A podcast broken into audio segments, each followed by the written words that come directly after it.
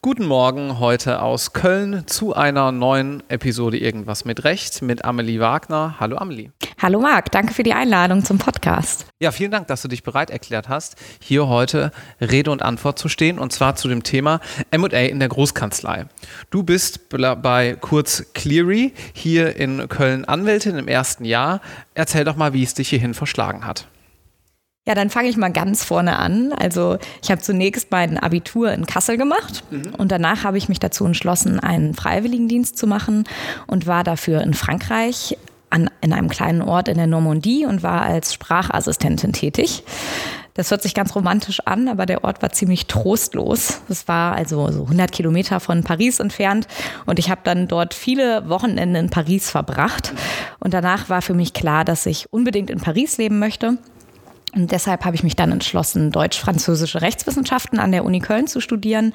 Das ist ein super Programm. Da steht von Anfang an fest, dass man zwei Jahre im Rahmen seines Studiums äh, an der Sorbonne studieren kann. Und dann habe ich zunächst Jura zwei Jahre in Köln studiert und dann zwei Jahre in Paris. Bin dann nach Köln zurückgekommen und habe mich hier auf mein erstes Staatsexamen vorbereitet. Das habe ich dann auch in Köln gemacht und habe dann auch mein Referendariat in Köln gemacht, war aber auch zwei Stationen im Ausland beim Auswärtigen Amt und in der Anwaltsstation war ich bei Cleary und so bin ich dann auch bei Cleary gelandet. Wo warst du beim Auswärtigen Amt? Viele Zuhörer interessiert ich war das in ja der, immer. Ja, also ich war in der Verwaltungsstation bei der deutschen Botschaft in Washington. Das war sehr Ah. spannend. Das war gerade bei Trumps Inauguration. Also da war natürlich mächtig was los. Und äh, in der Wahlstation war ich in Rom bei der ständigen Vertretung von den Vereinten Nationen. Aber lass uns vielleicht noch mal einen Schritt ähm, zurückgehen und zwar mit der Frage beginnen, warum du eigentlich mal Jura studiert hast. Also weil ich nach Paris wollte, das gebe ich ganz offen zu.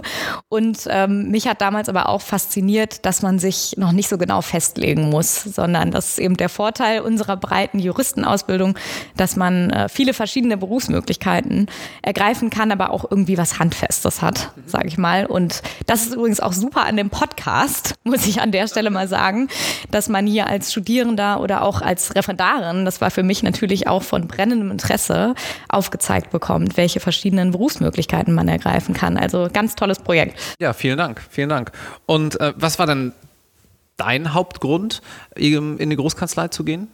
Also im Referendariat kann man ja neben diesen Pflichtstagen bei der Staatsanwaltschaft und beim Zivilgericht sich eben nach seinem eigenen Interesse eine Station auswählen. Und mich hat immer die Tätigkeit von der internationalen Kanzlei interessiert. Ich war auch schon mal im Grundstudium und Praktikum bei einer anderen Kanzlei und wollte dann das Referendariat nochmal nutzen, um mir wirklich den konkreten Arbeitsalltag anzusehen. Das ist ja als Referendarin auch nochmal was anderes als im, nach dem ersten Semester war ich, glaube ich, mal in der Kanzlei. Und genau, und dann ähm, war eigentlich, äh, hatte ich mir immer vorgestellt, zum Auswärtigen Amt zu gehen und habe ja deshalb dann auch meine beiden ähm, Stationen dort ähm, verbracht und habe dann aber gemerkt, dass ich doch gerne juristisch tätig sein möchte und aber auch gleichzeitig international tätig sein wollte und deshalb ähm, ist es dann Cleary Gottlieb geworden.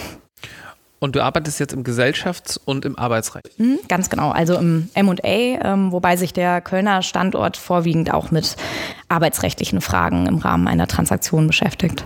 Kannst du das mal für die Zuhörerinnen und Zuhörer, die vielleicht noch nicht so viel auch allein schon mit dem Begriff M&A zu tun hatten, erklären, was du dort machst und ähm, wie dann die juristische Tätigkeit in deinem Alltag auch wirklich aussieht? Mhm. Also der, diese Wortkombination Mergers und Acquisitions gibt eigentlich schon einen groben Hinweis darauf, was dieses Rechtsgebiet umfasst und auch die unternehmerischen Aktivitäten, die darunter zusammengefasst werden. Die Mergers sind die Unternehmensverschmelzungen und die Acquisitions die Unternehmenskäufe. Beim Unternehmenskauf werden Vermögensgegenstände, das ist dann der Asset Deal, oder die Anteile, das nennt man dann den Share Deal, einer Gesellschaft gegen Entgelt übertragen. Und bei der Verschmelzung von zwei oder auch mehreren Gesellschaften gehen diese dann in einer einzigen Gesellschaft auf und die Gesellschafter der ursprünglichen Gesellschaften werden dann in dieser neuen Gesellschaft vereint. Und also unter den M&A fallen dann eigentlich Transaktionen im Unternehmensbereich, wie zum Beispiel Fusionen, wie ich ja gesagt, Unternehmenskäufe, auch fremdfinanzierte Übernahmen, Carve-outs, Spin-offs, Unternehmenskooperationen und vieles mehr. Das zeigt eigentlich schon auch, äh, wie vielfältig dieser Bereich ist. Und ja, Auslöser für so eine Verkaufsentscheidung kann zum Beispiel sein, dass ein Unternehmen sich auf einen Kernbereich spezialisieren möchte und ein Tochterunternehmen hat, das in einem anderen Bereich tätig ist und dann trennt man sich von diesem Tochterunternehmen, um sich eben auf den Kernbereich zu fokussieren oder aber auch um den, ähm, um das Wachstum zu fördern des Unternehmens oder die Existenz des Unternehmens zu retten. Okay, und dann lass uns doch mal kurz den gesellschaftsrechtlichen von dem arbeitsrechtlichen Teil trennen, mhm. damit die Zuhörerinnen und Zuhörer sich unter beidem was vorstellen können. Fangen wir mit dem gesellschaftsrechtlichen Teil an. Gesellschaftsrechtlich geht es doch wahrscheinlich hauptsächlich darum, dann diesen Kaufvertrag zu schreiben, von der juristischen Tätigkeit her. Oder was ist noch genau darunter zu verstehen? Genau, also der Kaufvertrag, das SPA, das Sale and Purchase Agreement, ist natürlich das Herzstück einer jeden Transaktion äh, mit seinen verschiedenen Anlagen. Aber ähm, gesellschaftsrechtliche Fragen können zum Beispiel auch sein, dass man dann beim ähm, Closing der Transaktion, also dem Vollzug dieses Unternehmenskaufvertrages, dann noch äh, verschiedene andere Verträge abschließen muss. Also zum Beispiel, oder es werden zum Beispiel neue Geschäftsführer bestellt oder der Gesellschaftsvertrag wird geändert. Also es sind auch wirklich so äh, Kernfragen des Gesellschaftsrechts, die da berührt werden. Mhm. Und was muss man arbeitsrechtlich oftmals regeln? Also im Arbeitsrecht haben wir zum Beispiel oft damit zu tun, dass bevor ein ähm, Betriebsübergang stattfindet, werden die äh, Arbeitnehmer, das ist dann nach 613a BGB, über diesen Betriebsübergang informiert und ähm, dass sie eben mitgehen zu dem neuen Unternehmen und solche Informationsschreiben bereiten wir dann zum Beispiel unter anderem vor. Das ist auch ganz eingänglich erklärt, finde ich. Kannst du jetzt vielleicht nochmal darlegen, was dich genau an der Tätigkeit reizt und warum du beispielsweise nicht, weiß ich nicht, im Patentrecht arbeitest oder im Steuerrecht? Also mir macht es wirklich Spaß, äh, ähm, Verträge zu gestalten. Das ähm, hat mich fasziniert. Und äh, auch, dass es so international ist. Also wenn wir so ein ähm, SPA machen, dann wir haben natürlich auch internationale Mandanten, dann äh, arbeiten wir auch mit den Anwälten aus unseren ausländischen Büros zusammen und das reizt mich wirklich besonders an der Tätigkeit. Wir arbeiten natürlich auch komplett auf Englisch, ähm, aber es ist auch sehr spannend, da mit äh, koreanischen Anwälten zusammenzuarbeiten und so weiter. Auch wenn deine Studien- und Referendarienzeit noch nicht allzu lange vorbei ist, welche Änderungen in der Ausbildung bzw. Trends, denen sich Studierende heutzutage ausgesetzt sehen, würdest du jetzt so dingfest machen, wo du doch jetzt dann doch schon die Brille einer jungen Anwältin ähm, hast oder durch diese Brille schaust? Also die äh, Beobachtung, die ich jetzt gemacht habe, die hat aber tatsächlich nichts mit der Anwältinbrille zu tun, ähm, ist, dass ich das Gefühl habe, durch, dass durch die äh, Digitalisierung, die natürlich auch solche Vorteile wie diesen wunderbaren Podcast bringt, aber auch das äh, Angebot für Studierende an E-Learning-Tutorials oder ähm, auch Online-Repetitorien immer breiter macht. Das ist natürlich ein Vorteil, da man sich sehr gut informieren kann und auch immer schneller über neue Entwicklungen informiert ist. Aber es stellt einen natürlich auch vor die Qual der Wahl und äh, dass man auch immer frühzeitiger über viele verschiedene Themen, auch zum Beispiel als Student über den eigenen Lehrstuhl hinaus informiert sein kann oder auch im Repetitorium. Ich kann mich auch noch daran erinnern, dass ich mir da verschiedene Online-Repetitorien auf den Websites war und man überlegt dann, oh, ist hier vielleicht die Information besser oder das und man, äh, ja, es wird auf jeden Fall auch unsicher, was man sich alles an ansehen kann und muss und sollte und ja. Gut, dann lass uns im Folgenden nochmal kurz über die Kanzlei sprechen, bei der du jetzt mhm. arbeitest. Warum hast du dich damals sowohl im Referendariat als auch dann danach für Cleary hier in Köln entschieden?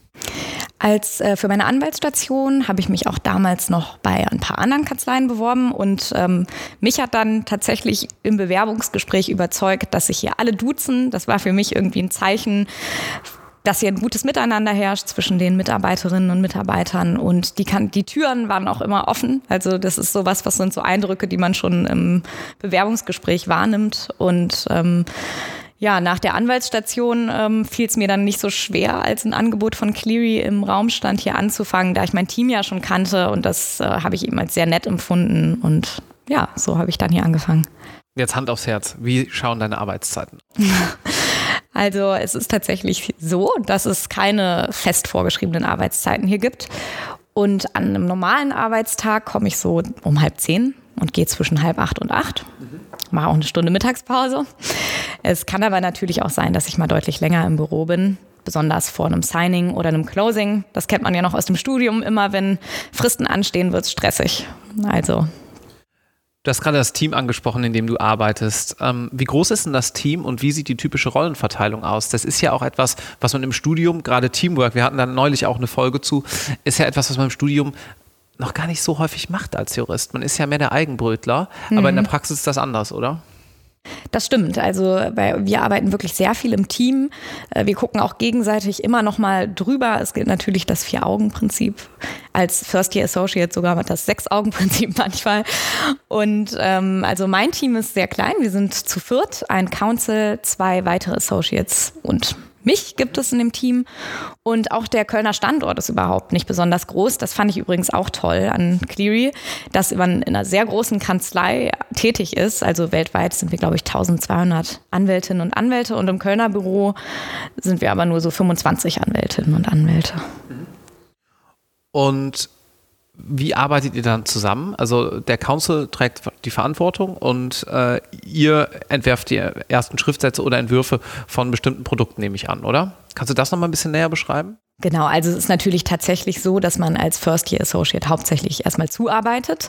Ähm, finde ich aber auch sehr gewinnbringend, dabei, da man natürlich auch viel lernt dabei. Und es ist aber natürlich schon so, dass ich für die Sachen, die ich jetzt selbst rausschicke, auch die Verantwortung trage. Mhm. Also es guckt auch nicht immer über alles nochmal jemand drüber, deswegen ja. Mhm.